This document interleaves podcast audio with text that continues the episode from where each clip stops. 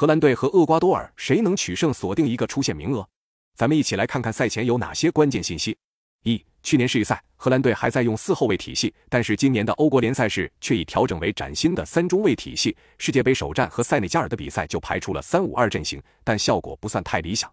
二、荷兰队前场今年最大的惊喜是埃因霍温的加克波爆发，本赛季俱乐部层面已经打进十三球，在国家队也是连续三场参与进球，世界杯首战也取得进球。三。荷兰队进攻核心德佩此前在世界杯前伤缺过一段时间。世界杯首战，范加尔赛前表示德佩无法达到比赛要求，但最终因为局面打不开，德佩还是替补出战了。出场之后作用明显，他上场不久球队就连续打进二球击败对手，本场有望出场更多时间。四，厄瓜多尔队此前世预赛出现不仅和高原主场有关，也和阿根廷主帅古斯塔沃·阿尔法罗打造的体系有关，让球队成为南美区丢球数第三少的球队。在世界杯这种大赛当中，最具关注的一点无疑是防守的实力。近五场热身赛，厄瓜多尔一球未失，而且世界杯首战也完成零封。本场比赛对荷兰队依旧有信心。五，厄瓜多尔已经连续七场各项赛事完成了零封，上一次有丢球的比赛还是三月三十日和阿根廷的世预赛比赛，也仅丢一球。那么本场比赛你怎么看？